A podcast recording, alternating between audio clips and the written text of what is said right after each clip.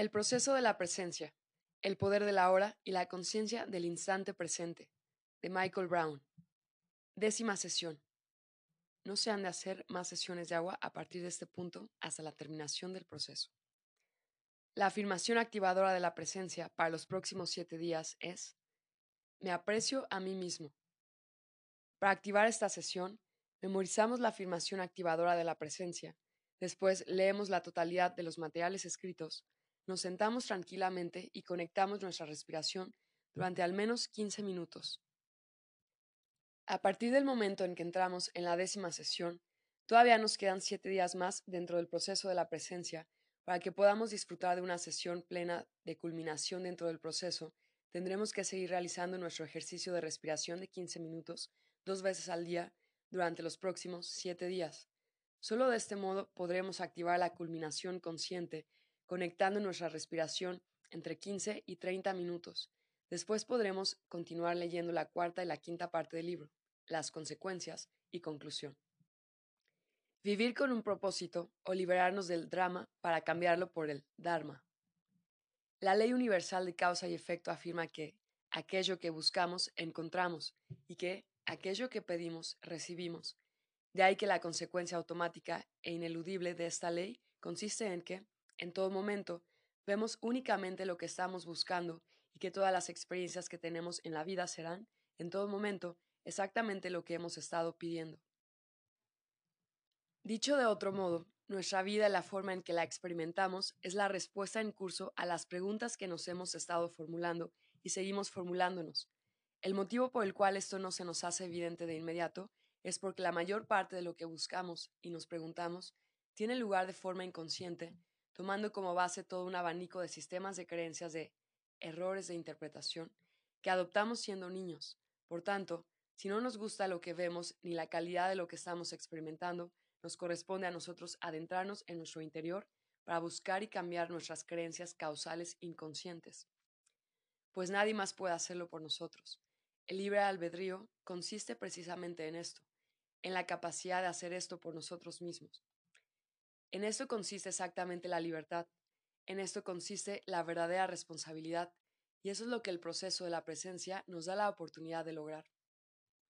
Vivir con un propósito, Existe una brecha entre nosotros y cada uno de los demás seres humanos. Esa brecha es el espacio que percibimos entre nosotros, una brecha que nos parece real debido a nuestro cuerpo físico. En esta brecha entre nosotros y el resto de seres humanos es donde se manifiesta el mundo. Lo que llamamos nuestro mundo es esa brecha. Dado que nuestro cuerpo físico nos lleva a creer que esta brecha es real, creemos automáticamente que podemos estar separados unos de los otros. Creemos que nuestro cuerpo está separado de los cuerpos de los demás y que, por tanto, nosotros tenemos nuestras propias sensaciones físicas. Creemos tener nuestra propia mente y, por tanto, nuestros propios pensamientos. Creemos tener nuestro propio corazón y, por tanto, nuestras propias emociones. Creemos tener nuestro propio espíritu y, por tanto, nuestras propias experiencias espirituales. Esa percepción nos lleva a que, cuando no estamos en compañía de otro ser humano, nos sintamos solos. El tener un cuerpo físico nos hace creer que podemos estar solos. Y, sin embargo, todos tenemos experiencias que demuestran que esto no es cierto. Llamémoslas experiencias de unidad. En más de una ocasión hemos visto a otra persona hacerse daño físicamente y nos hemos sorprendido al sentir nosotros su dolor en nuestro propio cuerpo físico en más de una ocasión hemos pensado en alguien para, poco después, tropezarnos con ese alguien o recibir una llamada telefónica suya. Muchas veces hemos sentido algo detrás de nosotros y, al volvernos, hemos visto que alguien nos miraba fijamente. En múltiples ocasiones nos hemos sorprendido cuando, estando a punto de expresar una idea, alguien a nuestro lado se nos ha adelantado dándole voz. Una y otra vez hemos estado a punto de confesarle a alguien nuestros sentimientos cuando, de pronto, nos ha sorprendido confesándonos tener los mismos sentimientos. También hemos tenido inspiraciones, experiencias o atisbos espirituales o filosóficos que pensábamos que solo los habíamos experimentado nosotros, cuando sorprendentemente alguien ha verbalizado haber pasado recientemente por la misma experiencia o haber tenido la misma inspiración. Quizás digamos que estas experiencias de unidad son experiencias psíquicas de transferencia, de intuición, de empatía o de telepatía, o que son el resultado de una elevada sensibilidad, no importa el nombre que les demos, lo que sí que importa es que ajustemos nuestras creencias acerca de la naturaleza de nuestro paradigma en función de las pruebas que nos presentan estas experiencias de unidad. Las pruebas inherentes a estas experiencias de unidad nos dicen que nuestro cuerpo físico, aunque parece estar separado de los demás cuerpos físicos, en modo alguno lo está, está conectado energéticamente con todos los demás cuerpos físicos. Que la mente no es el cerebro físico que alojamos en el cráneo, que sus capacidades se extienden más allá de los confines de nuestro cuerpo físico hasta los lugares a donde nuestro pensamiento nos lleva. Que nuestras experiencias emocionales no son exclusivamente nuestras, que las compartimos con todo el mundo que nos rodea que nuestra conciencia espiritual no es algo personal ni exclusivo, sino universal e inclusivo. Aparte de estas experiencias de unidad obvias que nuestra mente desecha en cuanto tiene ocasión, lo que nos hace seguir creyendo que tenemos una experiencia distinta a la de los demás es nuestra incapacidad para comunicar claramente lo que nos está sucediendo. Cuando nos explicamos nuestras experiencias, unos a otros, no nos damos cuenta de que nos estamos verbalizando constantemente las mismas experiencias. Y no nos damos cuenta porque estamos concentrados en nuestra interpretación personal de la experiencia que estamos teniendo y no en la experiencia en sí. En cuanto interpretamos cualquier experiencia, la personalizamos y, con ello, la convertimos en un incidente individual y, por tanto, separado, diferenciado. Cuando la otra persona no puede comprender o conectar con lo que estamos intentando comunicar, nos embarga automáticamente una sensación de separación o alienación y, con ello, se refuerza la ilusión de que estamos separados de los demás y de que, por tanto, tenemos nuestras propias experiencias. El obstáculo que nos ponemos delante cuando intentamos comunicarnos, nuestras experiencias físicas, mentales y emocionales entre nosotros, consiste en que estamos excesivamente centrados en lo que nuestras experiencias significan para nosotros y no en lo que realmente nos está sucediendo. Y, debido a las diferencias en nuestros sistemas de creencias acerca de la naturaleza de la experiencia, un suceso específico significará cosas distintas para diferentes personas. En función de nuestras creencias, acabaremos viendo siempre lo que estábamos buscando, o bien distorsionaremos la interpretación de lo que hemos experimentado con el fin de confirmar que lo que creemos es cierto. Otro problema que suele plantearse es que, si lo que aparece ante nosotros no encaja con nuestro sistema de creencias personal, terminamos buscando una manera de justificarlo que es el equivalente a no verlo en absoluto. Esta es la razón por la cual la mente justifica constantemente nuestras experiencias de unidad, porque no encajan con nuestra actual creencia de que nuestros cuerpos físicos nos separan a unos de otros. De ahí que no tenga sentido entrar en debate o discutir si somos uno o no lo somos, porque, según nuestro sistema de creencias personal, lo que la unidad pueda significar para una persona diferirá de lo que pueda significar para otra. Por tanto, será más productivo ignorar lo que pensamos, acerca de la unidad y concentrarnos más bien en lo que nuestras experiencias de unidad nos están revelando realmente a nosotros. Dejemos que las experiencias sean la prueba. Si pensamos en alguien y, sorprendentemente, recibimos una llamada telefónica suya poco después, ¿Por qué seguimos conduciéndonos como si estuviéramos separados de esta persona? ¿Qué es lo que desautoriza estas experiencias tan obvias? A medida que nos aproximemos a la experiencia de la unidad, que es la conexión íntima de nuestra presencia interior con todas las demás formas de vida, convendrá que no olvidemos que todos estamos esclavizados inconscientemente por unos sistemas de creencias trasnochados y limitados que nos hemos venido transmitiendo de generación en generación. Desde el mismo instante en que entramos en nuestra actual experiencia vital, heredamos automáticamente de nuestros padres estas antiguas creencias. Así pues, comencemos reconociendo que, por su propia naturaleza, estas antiguas creencias acerca de cómo es el mundo están completamente caducas, aunque estemos familiarizados con ellas y, de ahí, resulten cómodas para nuestra mente. No dejan de ser inútiles. Convendrá reconocer que en determinado punto de nuestra evolución nos fueron de gran utilidad, pero ahora ya no lo son. Ahora nos limitan y nos mantienen en la errónea ilusión de que estamos separados unos de otros, de que estamos solos y de que tenemos que salir a buscarnos lo nuestro, o, de lo contrario, nos quedaremos sin nada. Esos trasnochados sistemas de creencias constituyen los cimientos de todas las experiencias de carencia que tenemos. También forman los cimientos de todo miedo, de toda ira y de todo dolor. Con las pruebas que nos han aportado y nos siguen aportando las experiencias de unidad que tenemos actualmente, es una locura mantener la creencia de que estamos separados unos de otros. No solo es una locura, es un espejismo, una negación de la realidad, es lo mismo que creer que la Tierra es plana cuando podemos ver claramente la curva que traza un horizonte abierto delante de nuestros ojos. La mejor manera de llevar a cabo la imponente tarea de actualización de nuestra percepción que nos permita acomodarnos a la experiencia de unidad consiste en invitar conscientemente a la experiencia de este paradigma de la unidad a que inunde nuestra conciencia. Y podemos realizar sin esfuerzo este proceso si optamos por creer, de ahora en adelante, que somos uno con toda la vida que nos rodea. En la misma respiración, podemos hacer la invitación para que, en las cosas que nos ocurran durante el día, recibamos la confirmación a través de la experiencia personal. Pedid y se os dará. Dicho de otro modo, podemos activar la ley de causa y efecto, podemos buscar conscientemente las evidencias de que somos un único cuerpo, una única mente, un único corazón y un único espíritu.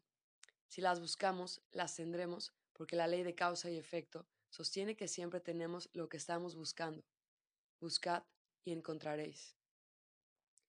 Sin embargo, tenemos que prometernos que, cuando esas experiencias se nos pongan delante, no buscaremos explicaciones alternativas para justificarlas. La mejor manera de asegurarnos de no hacer esto es aplicando el procedimiento de contención cuando ocurran esas experiencias en nuestra vida diaria, será mejor no intentar explicárselas a los demás, puesto que, cuando intentamos explicárselas a los demás, no hacemos otra cosa que buscar el reconocimiento externo, la confirmación externa de que lo que nos está sucediendo es real. Y es que nadie puede confirmarnos que nuestra experiencia personal de la unidad es real. En realidad, el mero hecho de explicarle la unidad a otra persona es un reconocimiento de la separación en el momento que explicamos la unidad, pasamos de ser uno a ser dos. Nos hemos separado para explicarlo. Y el hecho de que la otra persona esté de acuerdo o no con nosotros no tiene nada que ver con la validez de nuestra experiencia. Si no intentamos explicar estas experiencias de unidad a los demás, no habrá que justificarlas. Después, cada vez que tengamos una experiencia de unidad y la contengamos, podremos digerirla los beneficios nutricionales de guardar estas experiencias en nuestro interior darán como resultado que nuestra fe en el paradigma de la unidad se convertirá en una certeza, en un conocimiento, que impregnará nuestra conciencia y nuestra experiencia diaria a despecho de lo que el mundo pueda creer. La fe no requiere de soporte externo alguno, solo la creencia lo requiere. Una vez aceptemos contener y digerir lo que hemos experimentado, podremos acelerar el proceso mediante el cual invitamos al paradigma de la unidad a que inunde nuestra conciencia. Para ello, tendremos que dar un paso decidido hacia nuestra propia confirmación del paradigma. Es decir, podemos optar por vivir con un propósito, y conseguir esto es sencillo, dado que esto es lo que se pretendía con el proceso de la presencia, en la invitación inherente a experimentar nuestra propia presencia interior, porque la unidad es el territorio de la conciencia del instante presente. Volvamos ahora nuestra atención a la brecha que, según nuestra percepción, se abre entre nosotros, a la brecha en la cual existe el mundo. En esa brecha hay cosas, muchas cosas, y les hemos puesto nombres a todas ellas. Sabemos qué cosas hay en la brecha que creemos que existe entre nosotros, porque nos hemos puesto de acuerdo en los nombres que les damos a los componentes individuales que forman ese interminable surtido de cosas. Por ejemplo, si situamos una pluma estilográfica entre usted y yo, ambos sabremos lo que es porque estamos de acuerdo en el nombre concreto que le hemos dado a este objeto en particular y cuál es su propósito. Gracias a nuestro acuerdo, podremos decir, ¿me pasa la pluma? o ¿puedes cargarme de tinta la pluma? Y nos entenderemos los dos sin necesidad de debate ni discusión alguna. Nos entenderemos porque no estamos debatiendo ni discutiendo qué es una pluma ni qué significa, nos estamos refiriendo a ella con el nombre y con el propósito que, de común acuerdo, le damos. Así es la naturaleza de todas las cosas que se pueden encontrar en la brecha que creemos que se abre entre nosotros. Esas cosas tienen un nombre y un propósito. Normalmente, los nombres de los distintos objetos que se encuentran en la brecha los hemos acordado. Los nombres pueden diferir en función del idioma que se hable, pero, más allá de las traducciones, todos estamos de acuerdo en que una pluma es una pluma, un automóvil es un automóvil y una casa es una casa. Pero es en la naturaleza del propósito de un objeto en particular donde comienzan a darse diferentes diferencias de opinión, donde el significado de las cosas se hace relevante en la experiencia de aquel que las usa, donde puede darse el debate y la discusión, así como los inevitables malos entendidos. La pluma, en sí, al igual que todos los objetos que hay en la brecha que se abre entre nosotros, es algo neutral. De por sí, no tiene propósito y, por tanto, carece de significado. Es el que la usa quien le proporciona su significado y su propósito, y de este modo es aquí donde la experiencia se comparte o nos distancia. Por ejemplo, una pluma se puede utilizar para escribir una carta de amor o para firmar una declaración de guerra, la pluma, en sí, no está alimentada por el amor ni por el odio. Es el amor el odio el que la esgrime. El hecho de que nos sustente el amor o bien el odio determinará si compartimos o no la experiencia de la persona que utiliza la pluma. La pluma está ahí solo para facilitar la experiencia. Prosiguiendo con esta línea de pensamiento, se nos invita ahora a suspender nuestras antiguas creencias acerca de la separación para que tomemos en consideración los problemas que esta idea de distanciamiento nos ha causado. No nos resultará difícil de aceptar que existe una brecha entre nosotros y el resto de seres humanos. También podemos aceptar que es en esta brecha donde existe el mundo, tal como lo conocemos. Lo que el proceso de la presencia nos insta a considerar ahora es que la brecha que se abre entre nosotros, que es el mundo al que hemos puesto nombre, y al que hemos dado un propósito, es lo que se interpone entre nosotros y nuestra experiencia de lo que es Dios. Lo que el proceso de la presencia nos invita a considerar es que la distancia que percibimos entre nosotros y cualquier otro ser humano o criatura viva es la distancia que hay entre nuestra experiencia de Dios y nosotros. A continuación se nos pide que consideremos que, en un momento dado, la extrema importancia que hemos dado a esta brecha es lo que nos impide darnos cuenta de que es siempre la presencia de Dios la que nos devuelve directamente la mirada desde el otro lado de la brecha.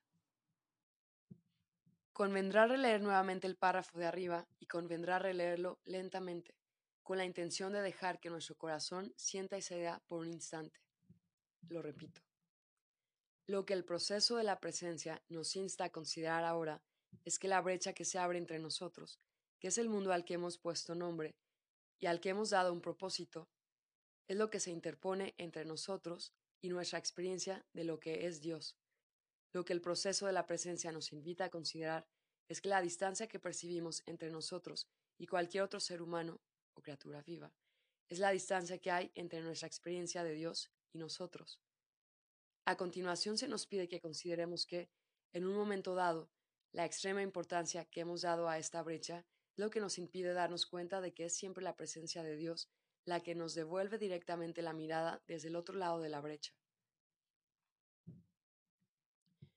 El proceso de la presencia nos está invitando a vislumbrar que la brecha que se abre entre nosotros, este mundo que hemos hecho, es un velo, un velo que es más fino que el ala de una mariposa y más transparente que un soplo de aire, pero, debido a la importancia que hemos dado a las cosas que hay en la brecha, y debido a su significado y su propósito, nos hemos olvidado de cómo ver lo que es real, nos hemos olvidado de cómo ver a través de la brecha. Y lo que es real es aquella que cambia. Todas las cosas que hay en la brecha siguen cambiando, por tanto, no se pueden definir como reales. Si pudiéramos recordar cómo ver lo que es real, nos daríamos cuenta de que la presencia, y no el ego, que nos devuelve la mirada desde el otro lado de la brecha es siempre la misma. Contemplando lo que no es real, nos centramos en la expresión de la presencia y no en la presencia en sí. Para poder mirar más allá del ego, para mirar al otro lado de la brecha, tenemos que recordar cómo ver más allá de la Trinidad que constituye la escritura del ego. Es decir, tenemos que adiestrarnos en no dar importancia a la conducta, a la apariencia y a las circunstancias vitales de la forma de la presencia que está ante nosotros en un momento dado. ¿Por qué? Porque estos aspectos de la presencia que están ante nosotros están cambiando siempre y, por tanto, no son reales. Forman parte del velo ilusorio que se interpone entre nosotros y que es inmutable. Cuando seamos capaces de ver a través de la brecha y de ver más allá de estos aspectos de cualquier forma de vida que aparezca ante nosotros, nos daremos cuenta de que se trata siempre de la misma presencia. Solo hay una presencia, nuestra presencia es una. Pero, para poder ver, hace falta cierta práctica y trabajo interior, porque se nos exige que, en primer lugar, nos abramos a la idea de que nuestra propia identidad es algo que se encuentra más allá de la Trinidad de nuestro ego, mientras creamos que nuestro comportamiento, nuestra apariencia y nuestras circunstancias vitales son nuestra verdadera identidad, identificaremos automáticamente a los demás de la misma manera. En tanto no seamos capaces de conectar con nuestra propia presencia interior, forcejearemos por conectar con la presencia interior de los demás. El problema en el que nos hallamos inmersos estriba en que creemos en la separación porque nos hemos olvidado de cómo reconocer la presencia que hay al otro lado de la brecha. Nos hemos olvidado de cómo reconocer que todos formamos un único cuerpo, una única mente, un único corazón y un único espíritu. Nos hemos olvidado de cómo reconocer a nuestra propia presencia, reflejándose ante nosotros desde el interior de toda forma de vida. Y dado que los sistemas de creencias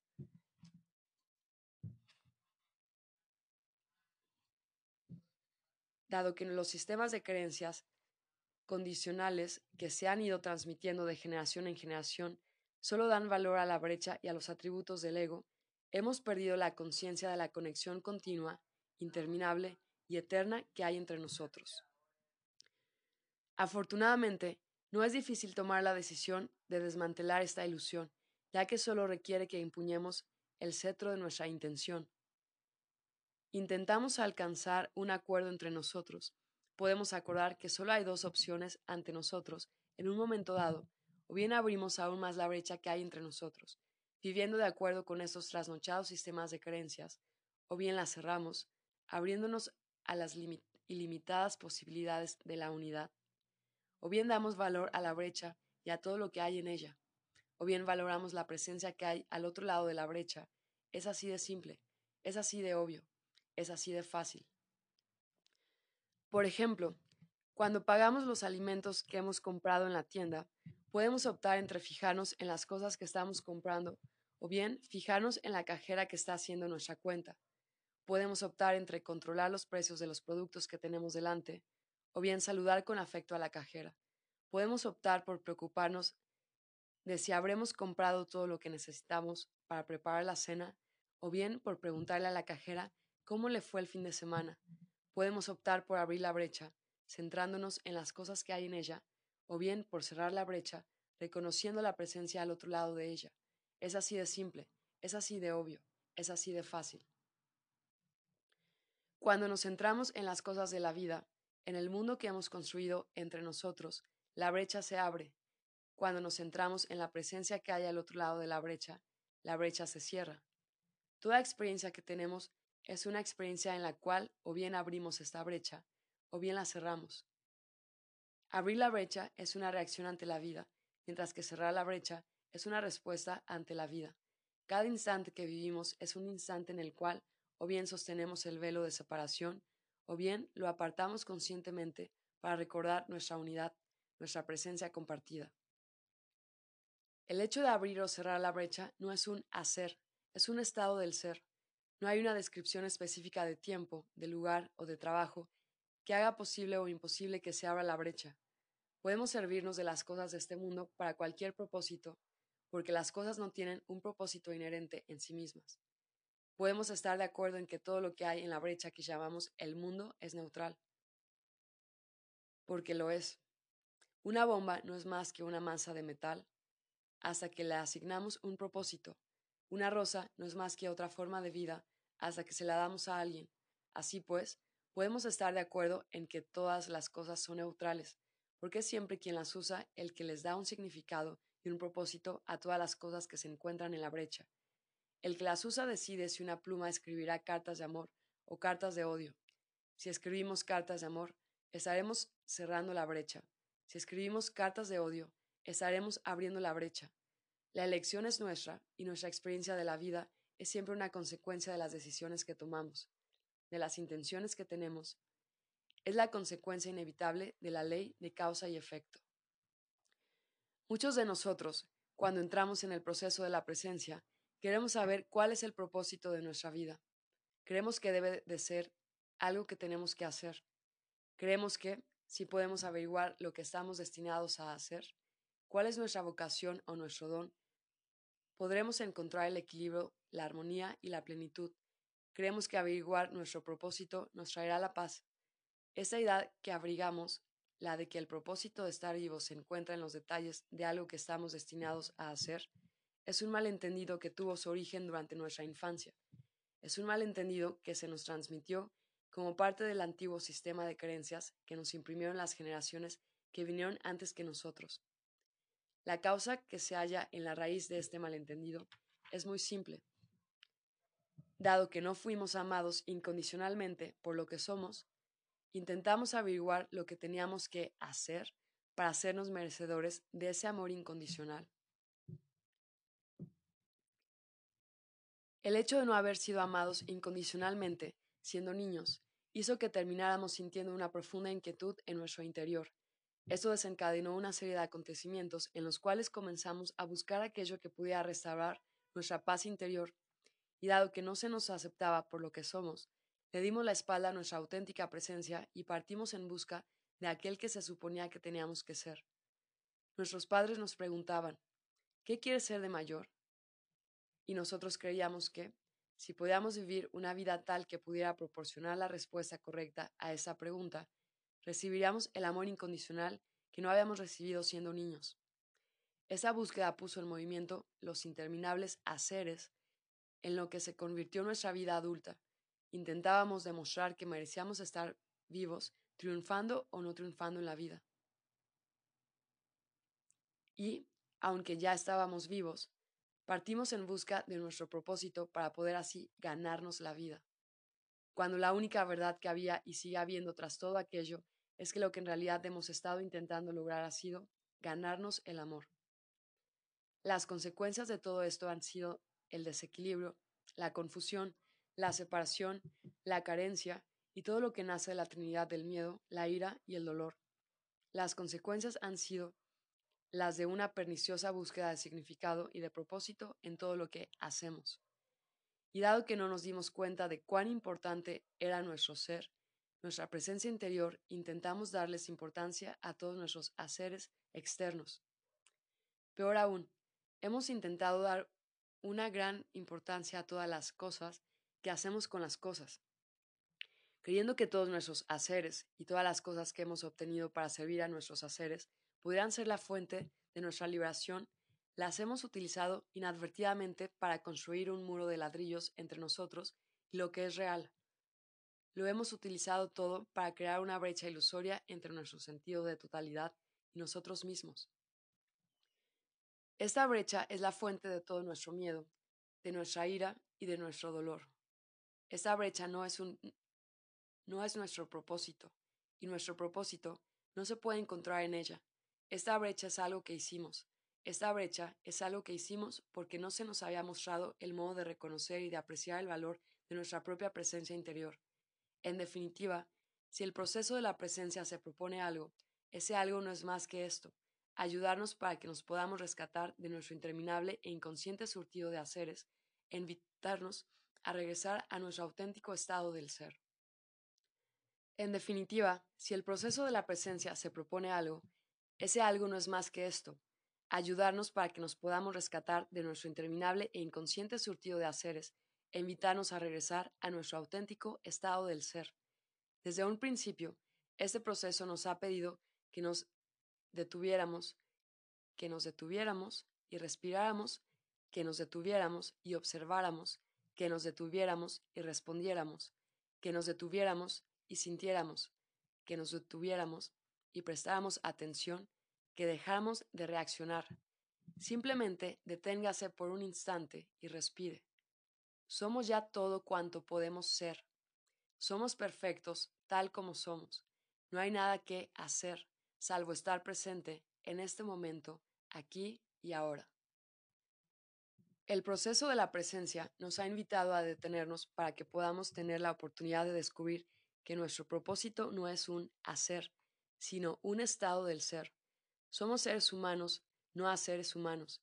En tanto no nos demos cuenta de esto, cosa que solo conseguiremos llevando nuestra vida hasta un punto de serenidad, estaremos perdidos para siempre en un mundo de reacciones inconscientes.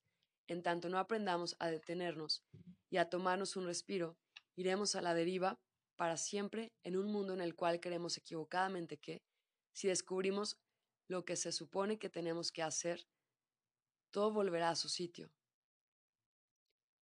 Ahora, mientras nos acercamos a la culminación de este particular viaje, el proceso de la presencia nos pone ante una nueva tarea, una tarea a la que se nos invita más allá de este viaje de 10 sesiones, una tarea para el resto de la vida que aún nos queda. Tampoco es esta una tarea que suponga un hacer, sino una empresa que está en sintonía con el viaje que hemos estado realizando. Es una tarea de ser. Se nos pide que tomemos una sencilla decisión, que nos marquemos una firme intención. Se nos pide que nos apreciemos por lo que somos justo ahora, sin juicios ni preocupaciones, sin condiciones ni expectativas. Se nos pide que nos apreciemos a nosotros mismos porque, en nuestra experiencia, nosotros somos los únicos que podemos hacerlo realmente. Repito, se nos pide que nos apreciemos por lo que somos, justo ahora, sin juicios ni preocupaciones, sin condiciones ni expectativas. Se nos pide que nos apreciemos a nosotros mismos porque, en nuestra experiencia, nosotros somos los únicos que podemos hacerlo realmente. Repito, se nos pide que nos apreciemos por lo que somos, justo ahora, sin juicios ni preocupaciones, sin condiciones ni expectativas. Se nos pide que nos apreciemos a nosotros mismos porque, en nuestra experiencia, nosotros somos los únicos que podemos hacerlo realmente. ¿Qué significa realmente para nosotros la palabra apreciar?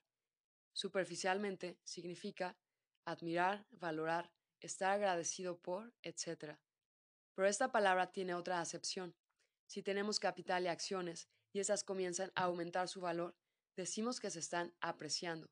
Dicho de otro modo, cuando algo se aprecia, es porque está incrementando su valor. Por tanto, apreciar algo es hacerlo más valioso. Una de nuestras capacidades creativas, de la que no hacemos pleno uso consciente, consiste en que hacemos crecer, en que hacemos crecer, aumentar, incrementarse, todo aquello a lo que le prestamos atención. Aquello de lo que más tenemos en nuestra experiencia vital es siempre aquello a lo que le prestamos una mayor atención. Si reflexionamos en esto durante unos instantes, nos daremos cuenta de que es cierto. Nuestra experiencia vital en un momento dado es la evidencia de esta verdad, y en el seno de esta verdad se halla también la liberación de cualquier experiencia que, en el presente, se nos antoja desagradable. En el proceso de la presencia, la palabra aprecio significa, por tanto, hacer crecer o aumentar amorosamente algo, viendo y reconociendo su valor. Esto arroja una nueva luz sobre la afirmación activadora de la presencia que se nos dio para esta última sesión. Se nos está pidiendo que apreciemos y valoremos nuestra propia presencia interior para que podamos incrementar amorosamente nuestra conciencia de ella, para que podamos invocar nuestra propia presencia interior para que llene toda nuestra experiencia vital con sus atributos naturales. Paz, inocencia, creatividad, alegría espontánea, unidad con toda la vida, sin conocer ningún tipo de dificultad. Al principio puede que nos resulte difícil apreciarnos verdaderamente a nosotros mismos. Puede que, a veces, nos resulte difícil ver el valor de nuestra preciosa presencia. Lo que pretende la afirmación activadora de la presencia de la décima sesión es recordárnoslo y alentarnos, si nos planteamos firmemente la intención de apreciarnos a nosotros mismos, nos encontraremos hallando el camino correcto, hollando el camino correcto, nuestro camino. Se trata de algo que ningún otro ser humano puede hacer por nosotros. En tanto no hagamos esto por nosotros mismos, no dispondremos de la capacidad para ver más allá de la ilusoria brecha y, por tanto, de reconocer y de apreciar la familiar presencia que nos devuelve la mirada en todo momento, desde la vida y a través de ella. Si optamos por apreciar incondicionalmente nuestra presencia interior, con el fin de que podamos recordar cómo apreciar la presencia que hay al otro lado de la brecha, habremos optado por vivir con un propósito. Si lo intentamos, nos estaremos comprometiendo a cerrar la brecha con cada aliento que se nos dé. Nos estaremos comprometiendo a hacer uso de cada elemento de este mundo con el propósito de cerrar la brecha. La consecuencia será que, según la ley de causa y efecto, automáticamente y sin esfuerzo, empezaremos a disfrutar de la más extraordinaria experiencia. Nos daremos cuenta de que no estamos solos, de que nunca hemos estado solos, tan solo creíamos que lo estábamos. Nos daremos cuenta de que somos ciertamente una célula dentro del cuerpo del todo. Por tanto, estamos íntimamente conectados con toda forma de vida. Nos daremos cuenta del poder de nuestros pensamientos, que si creemos en la separación y nos conducimos en función de estas creencias, nuestra experiencia se adaptará para confirmar lo que creemos que es cierto. Sin embargo, si por el contrario optamos por creer en la íntima unidad de toda vida, así será para nosotros. Nos daremos cuenta de que vivir como si creyéramos en la unidad conduce a una vida de extraordinarias posibilidades. Una experiencia así es mucho más extraordinaria que una vida construida sobre la creencia de la separación. Si optamos por cerrar la brecha con la herramienta del aprecio, descubriremos algo que impulsará a nuestra experiencia vital hasta un estado interminable de maravilla y sobrecogimiento.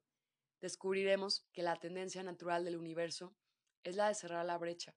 Descubriremos que, en el momento en que nos comprometamos a hacer uso de todas nuestras experiencias y las cosas de este mundo con el propósito de cerrar la brecha, todos los recursos del universo se congregarán tras cada uno de nuestros movimientos y los apoyarán.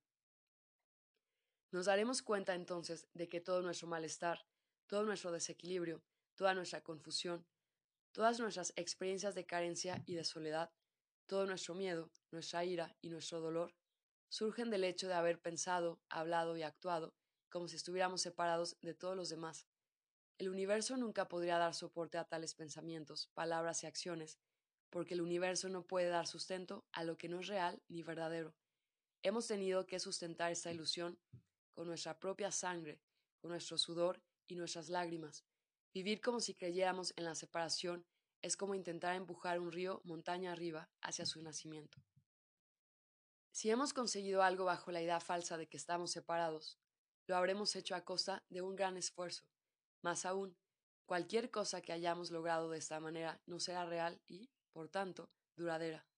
Sin embargo, si nos comprometemos sinceramente en ser uno con toda la vida, sea como sea, descubriremos una forma de ser totalmente nueva. Encontraremos alivio, claridad, alegría espontánea, consuelo, seguridad y un ilimitado amor incondicional. Encontraremos la paz y la armonía, descubriremos lo que es real lo que ha estado presente ante nuestros ojos durante todo el tiempo. Descubriremos el poder de nuestra presencia interior, una presencia que todos compartimos, que está en todas partes, en todo instante, capaz de lograr cualquier cosa. Es una tarea muy sencilla la que tenemos ante nosotros. Se nos está invitando a dejar de prestar atención a los alimentos de este mundo para, en vez de ello, mirar a los ojos a las cajeras del otro lado de la brecha con la intención interior de reconocer su presencia interior y, así, contactar con ellas. Hola, quizás digamos, ¿qué tal va el día? Es así de simple. Es así de obvio, es así de fácil. Después, cuando nuestro encuentro haya terminado, quizás digamos con aprecio, gracias por atenderme. Es así de simple, es así de obvio, es así de fácil.